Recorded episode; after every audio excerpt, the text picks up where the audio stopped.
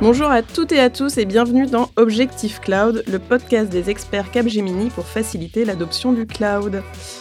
Je suis Delphine Legarles, responsable marketing de l'offre cloud pour Capgemini France et je suis aujourd'hui accompagnée de Sébastien Ollier, directeur Cloud Native Transformation pour Capgemini Invent. Aujourd'hui, nous allons parler du lien entre Target Operating Model et Cloud Responsable. En effet, si les entreprises mettent en place des stratégies de RSE, celle-ci n'intègre que trop rarement le volet numérique. On sait que 50% des entreprises déclarent avoir une stratégie de développement durable, mais que seulement 18 d'entre elles le déclinent au niveau de l'IT avec des objectifs bien définis. L'intégration de ces stratégies au sein des directions IT implique une transformation de leur organisation, de leur gouvernance et de leur processus, bref, de leur target operating model. Bonjour Sébastien. Bonjour Delphine. Est-ce qu'avant de commencer, tu peux te présenter et nous dire ce que tu fais chez Capgemini? Eh bien, volontiers. Donc, euh, comme tu le disais, je suis Sébastien Ollier. Je suis directeur au sein d'une tribu cloud euh, chez euh, Capgemini Invent.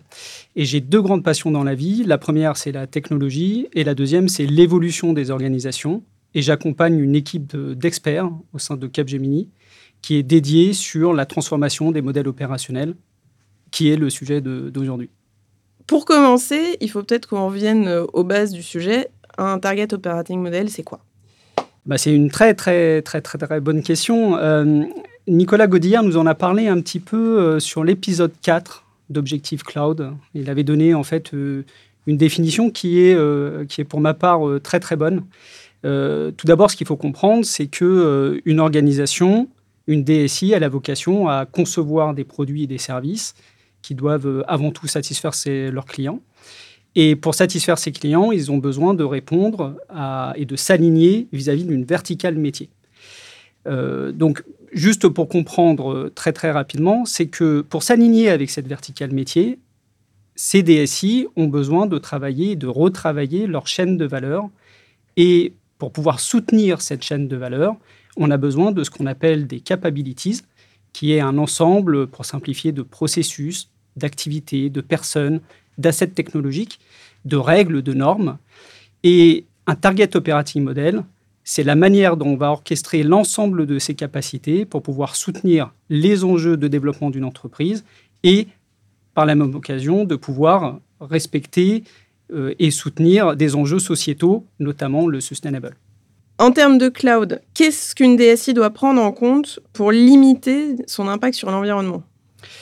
Euh, alors beaucoup de choses, euh, mais avant peut-être de rentrer sur qu'est-ce qu'il faut euh, travailler plus particulièrement, ce qui peut être intéressant, c'est de revoir un petit peu les objectifs. C'est pourquoi est-ce qu'on fait du sustainable IT alors, au début, il y a de cela encore 3-4 ans, en fait, on était très focalisé sur la réduction de consommation d'énergie des, des, infrastructures. En fait, les bénéfices pour une DSI, ils sont autres. Il y a tout d'abord développé une image de marque euh, pour pouvoir, euh, à minima, ne pas être en retard par rapport à ceux qui le font. Euh, ça joue également sur la marque employeur.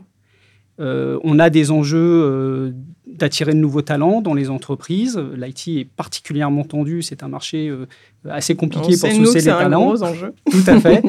Et donc, en fait, l'objectif, ça va être à minima de, de, de, permettre aux candidats d'être alignés avec les valeurs qu'une entreprise peut porter, notamment autour de l'écologie et, apporter du sens euh, de, ce fait. Après, on a un troisième grand objectif qui est pour moi peut-être un des plus importants, c'est la notion de frugalité.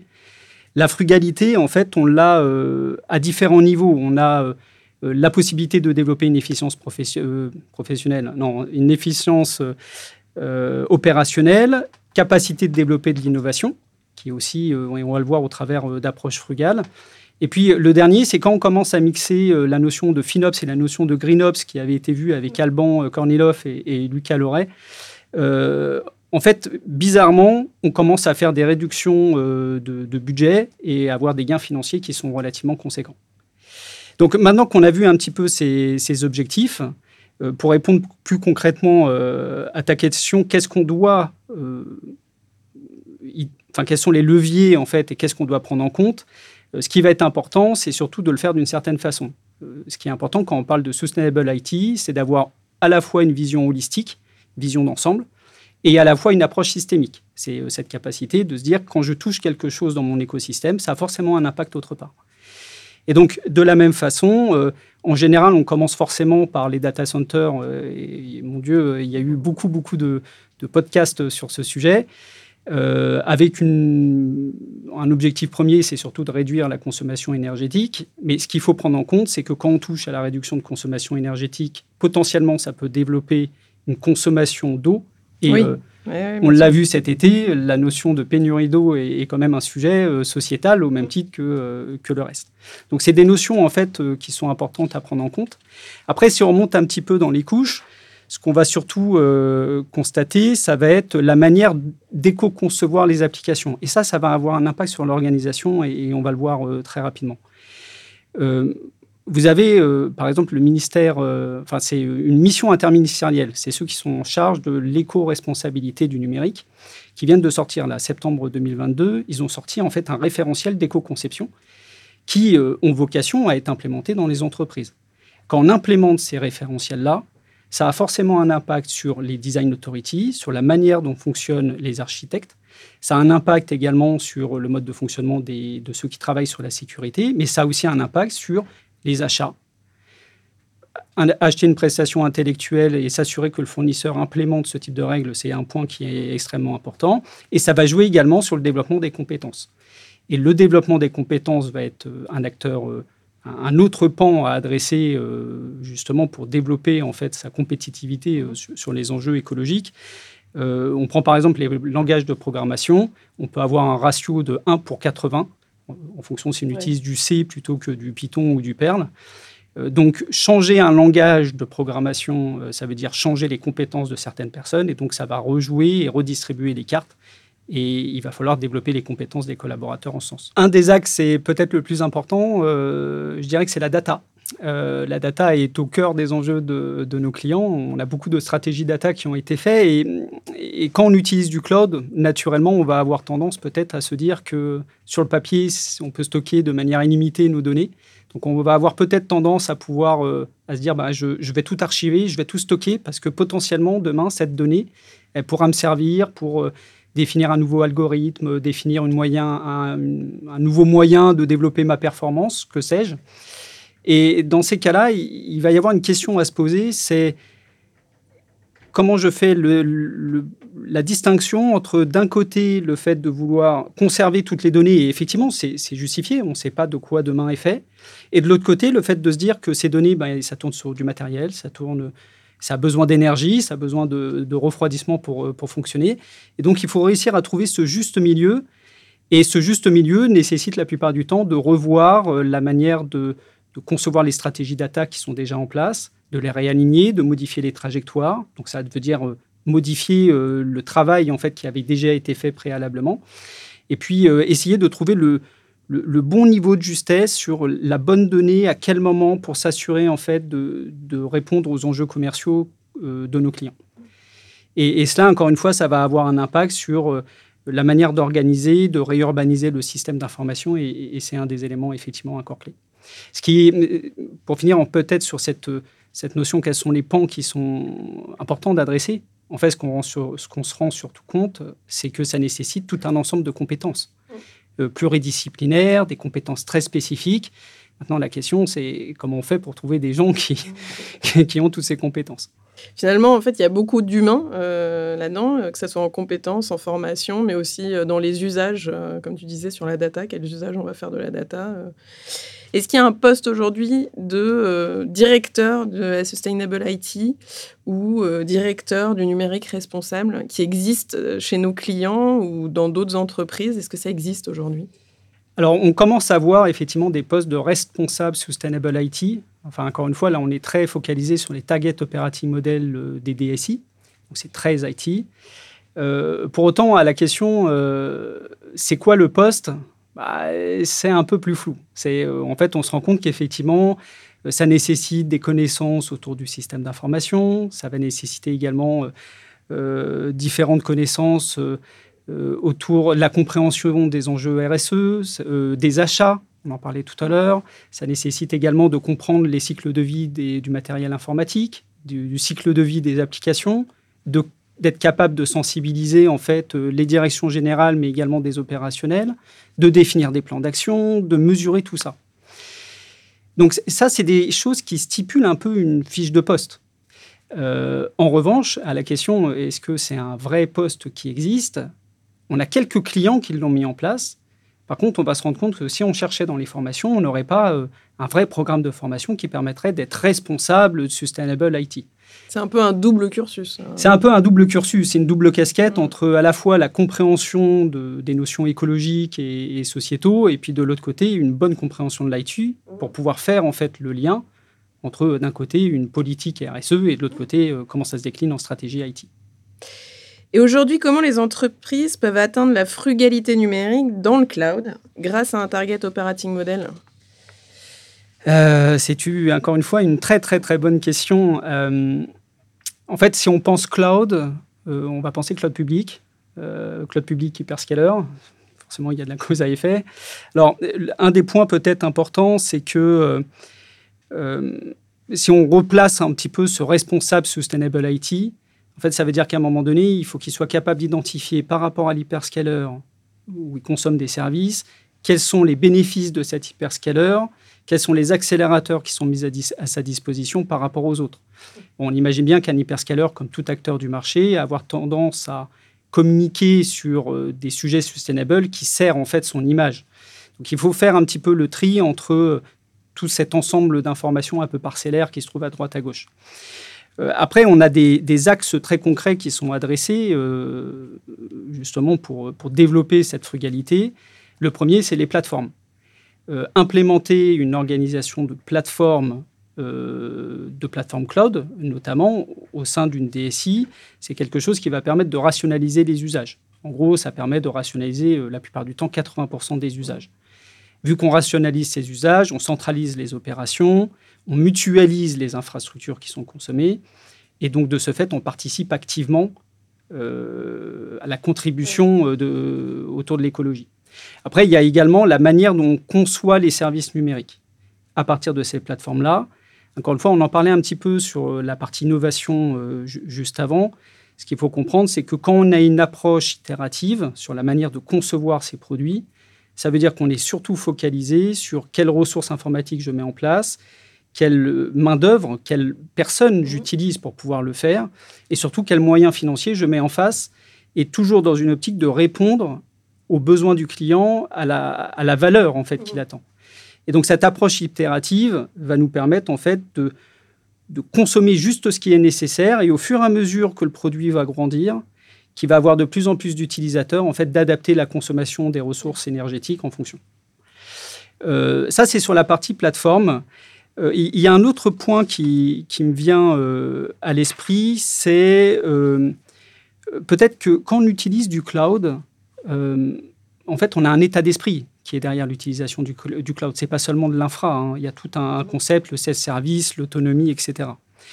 Et donc très souvent, le fait d'utiliser le cloud permet à un moment donné de, de, modifier les cadres de cohérence technique, de modifier également les cadres d'architecture, pour s'assurer que demain, ceux qui consommeront ces services cloud le feront de la manière la plus frugale possible. Euh, je vous donne un exemple. On fait beaucoup de gros programmes de transformation euh, ces dernières années, de plus en plus d'ailleurs.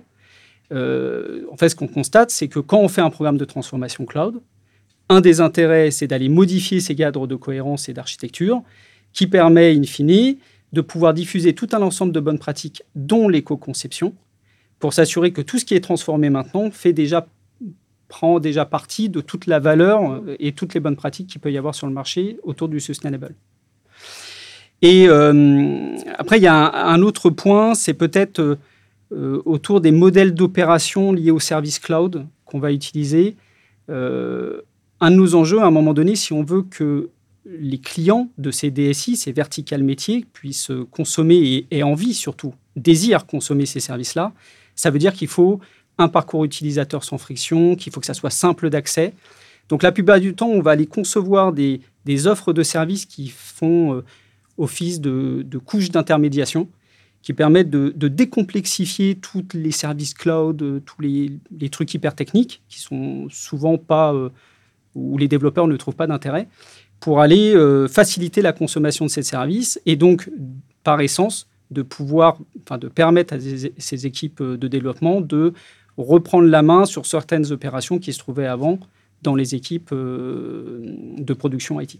Donc, dans cette recherche de frugalité euh, du numérique, est-ce qu'il existe une différence de target operating modèle entre les entreprises qui ont une forte empreinte dans le cloud et celles qui euh, commencent à y aller en fait? C'est que des super questions que, que, tu as là, Delphine. alors, l'operating model qui intègre les enjeux sociétaux, écologiques, donc le sustainable, euh, en fait, n'est pas directement corrélé à l'empreinte euh, cloud et cloud public que peut avoir euh, une entreprise. C'est des choses en fait qui sont séparées. Par contre, je pense qu'il ne faut pas se voiler la face. Les capacités d'investissement d'un hyperscaler ne sont pas les mêmes que nos clients. Alors, il y a quand même quelques acteurs, notamment français, qui sont capables en fait d'aller développer de la recherche et développement autour des nouveaux systèmes de refroidissement, par exemple, pour leur data center. Mais au bout du bout, utiliser des services d'un cloud provider public, donc euh, avoir une forte empreinte, permet très rapidement d'aller profiter de ce qui se ferait le mieux sur le marché à l'instant T, parce qu'il ne faut pas l'oublier, euh, euh, la compétitivité des hyperscalers, c'est la richesse du catalogue, c'est les coûts, c'est la sécurité et c'est sustainable. Donc ils investissent massivement là-dedans et, c'est un des leviers. Après, d'un point de vue organisationnel, ce qu'il faut comprendre, c'est que euh, ça va être différent en fonction de l'ambition et de la maturité qu'une entreprise a sur ce type de sujet. Euh, on le disait tout à l'heure, il y a des entreprises qui ont déjà une ou deux personnes qui sont dédiées au Sustainable IT dans leur organisation. Euh, en plus de ça, voire même à la place, ça dépend en fait de la maturité des, entreprises, on peut retrouver ce rôle, vous savez, cette connaissance autour du RSE, les bonnes pratiques, l'architecture, etc. On va retrouver ces rôles, mais on va les retrouver diffusés soit dans un centre d'expertise. Souvent, en fait, c'est diffusé euh, au sein du, du CCOE, qu'on n'appelle pas CCOE dans, les organisations. Hein. c'est plutôt les, Cloud Acceleration Team ou, ce type de dénomination. Euh, et de, et de l'autre côté, en fait, on peut aussi le retrouver pour les entreprises qui sont plus matures et qui auraient implémenté des organisations autour des plateformes de services. On peut retrouver ces rôles-là directement implémentés dans ces plateformes de services. Ce qui est important, euh, à mon sens, à, retenir, c'est que euh, un target operating model qui intègre les enjeux de nos jours, et, le sustainable IT en fait partie, c'est quelque chose qui est primordial. La question, c'est pas de savoir est-ce que je dois le faire, est-ce que je dois pas le faire. De toute façon, c'est une obligation. Euh, donc à partir de ce moment-là, je pense que ce qui va être important à retenir, c'est que euh, il est important de toute façon de le structurer, peu importe son niveau de maturité, peu importe l'ambition qui est derrière. Euh, soit on commence petit, soit on peut avoir directement des personnes qui sont dédiées à ce type d'activité.